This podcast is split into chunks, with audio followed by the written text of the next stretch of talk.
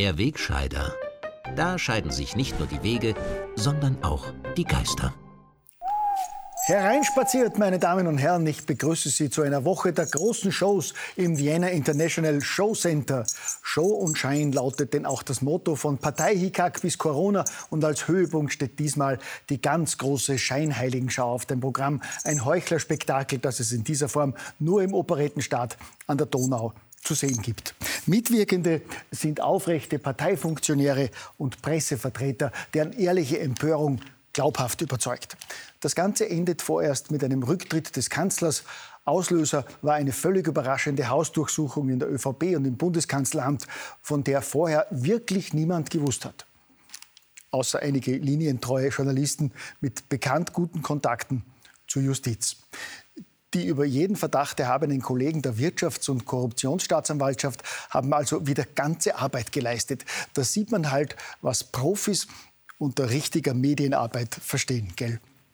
Apropos verstehen, damit mich vor allem meine Freunde im linken Lager von vornherein nicht missverstehen mögen. Wenn ich von der ganz großen Show spreche, dann will ich damit dezidiert nicht mögliche illegale Machenschaften oder den Missbrauch von Steuergeldern verharmlosen oder gutheißen. Solches aufzudecken ist Aufgabe der Justiz, darüber zu berichten ureigenste Aufgabe der Medien. Aufgabe der Medien wäre es aber natürlich auch, über Missstände auf allen Seiten zu berichten und nicht nur zielgerichtet beim gemeinsamen politischen Gegner. So wie die Mainstream-Medien seit Monaten rund um Corona gezielt einseitig berichten und jede Äquidistanz vermissen lassen, genauso machen sie sich seit Jahren zu Komplizen einer offensichtlich ideologisch motivierten Agenda der WKSDA und verschweigen tunlichst, dass sich die Ermittlungen der eigens dafür geschaffenen Anklagebehörde augenscheinlich auffällig meist nur gegen Politiker von rechts der Mitte richten. Gut, das ist klar. Politiker aus dem linken Spektrum gehören selbstredend ja zu den Guten und sind charakterlich und moralisch so gefestigt, dass es da gar nichts zu finden gibt.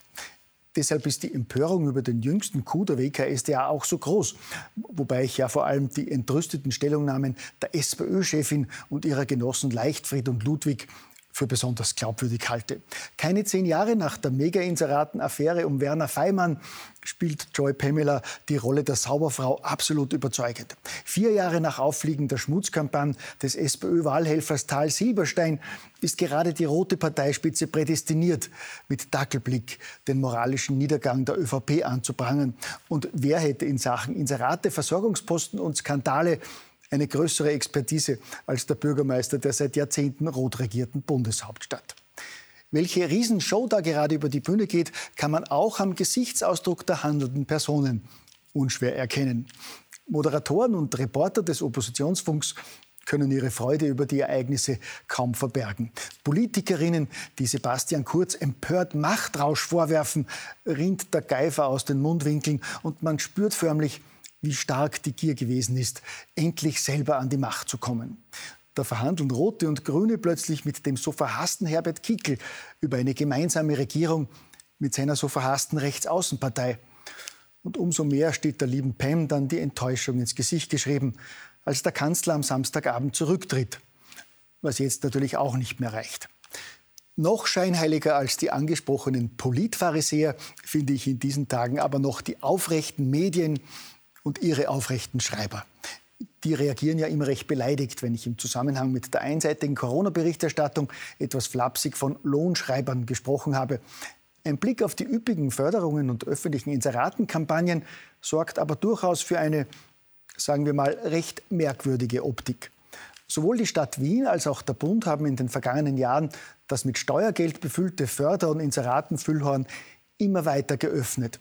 Und dass die Regierung die Werbeeinschaltungen für brave Medien in der Corona-Zeit mehrfach massiv erhöht hat, ist ebenfalls Fakt. So sind allein die Werbeeinschaltungen des Bundeskanzleramts für Corona-treue Zeitungen und Privatsender Anfang des Jahres um mehr als 200 Prozent explodiert. Von ohnehin schon üppigen 2,96 Millionen Euro im ersten Quartal des Vorjahrs auf fast 9 Millionen Euro allein im ersten Quartal 2021. Genau das meine ich mit scheinheilig, meine Damen und Herren. Jahrelang die Hand aufzuhalten und Millionen Euro zu kassieren und jetzt plötzlich auf entrüstet zu spielen, weil offensichtlich einer von vielen dieser Deals aufgeflogen ist. Auch wenn ich natürlich davon überzeugt bin, dass es zwischen den Millionen Inseraten und der Corona-Berichterstattung in der Mehrzahl der heimischen Medien überhaupt keinen Zusammenhang gibt. Das ist reiner Zufall. Ein Zufall ist sicher auch, dass Servus TV in der zuvor gezeigten Tabelle nicht aufscheint. Was schlicht daran liegt, dass bei Servus TV tatsächlich keine Regierungsinserate gebucht wurden. Denn unabhängige Berichterstattung ist bei uns nicht nur ein Schlagwort. Und möglicherweise bekommen Sie ja deshalb bei diesem Sender Informationen, die sonst durch diverse Filter von Regierungen, politischen Gesinnungsgemeinschaften oder anderen Lobbys und Pressure Groups zurückgehalten werden. Und deshalb erfahren Sie wahrscheinlich nur bei diesem Sender, dass etwa das deutsche Umweltbundesamt gerade die Zulassung von sauberem Biodiesel verweigert hat, weil man keine alternativen Kraftstoffe als Konkurrenz zum Elektroauto haben will. Ganz ähnlich übrigens wie die grüne Umweltministerin in Österreich.